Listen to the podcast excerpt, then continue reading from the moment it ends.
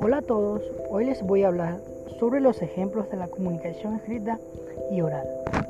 La comunicación escrita se produce por parte de un emisor que en muchas ocasiones no conoce quién será su receptor. La comunicación escrita no se adquiere por herencia ni por sociedad, sino que se adquiere a través de la alfabetización de los individuos. La escritura puede perfeccionarse es fácil de aprender, pero difícil de dominar. Entre la comunicación escrita tenemos los siguientes ejemplos. Folletos o volantes.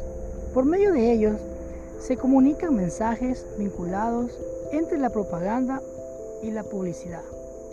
En general, buscan convencer al receptor de algo que se suele repartir en espacios públicos y además suelen contar con recursos atractivos a la lectura, que son utilizados en tipografía, imágenes y textos. Cartas. Es el mensaje que se escribe en un papel que se coloca en un sobre o en un correo, que lo haya llegar a su destino, a diferencia de los folletos, son mensajes personalizados dependiendo entre el emisor y el receptor. Email son la versión más moderna entre las cartas que se envían a través de la web. La ventaja es que la diferencia de las cartas no permiten adjuntar archivos y su contenido, al igual el de las cartas, pueden ser lo más variado personal y laboral, comercial informativo.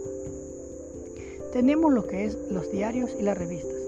Sus contenidos suelen estar vinculados en la actualidad tantos escritos por periodistas y que se imprimen en cada cierto lapso de tiempo. En general, abarca temas específicos por los lectores de acuerdo a sus intereses, salvo que formen parte de alguna colección que su función es informar y entretener al público.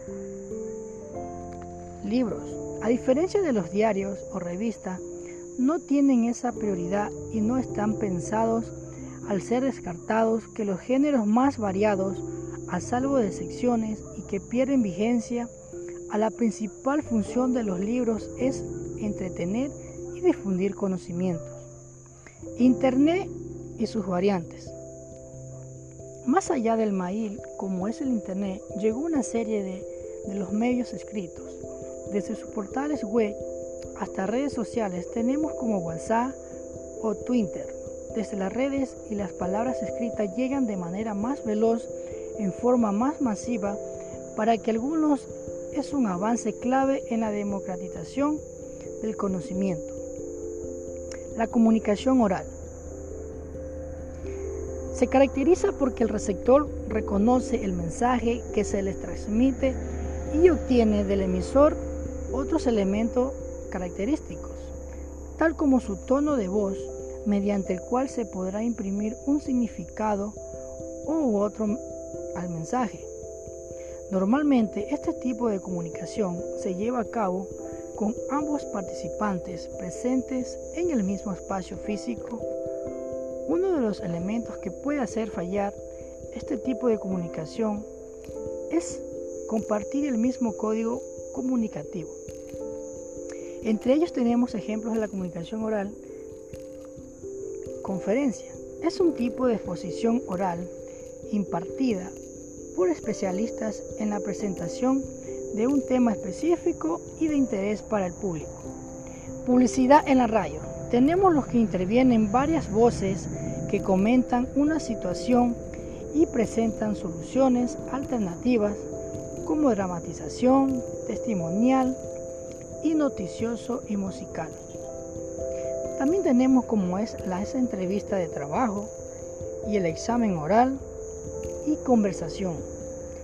Llamada de teléfono, tenemos la ponencia y la teleconferencia.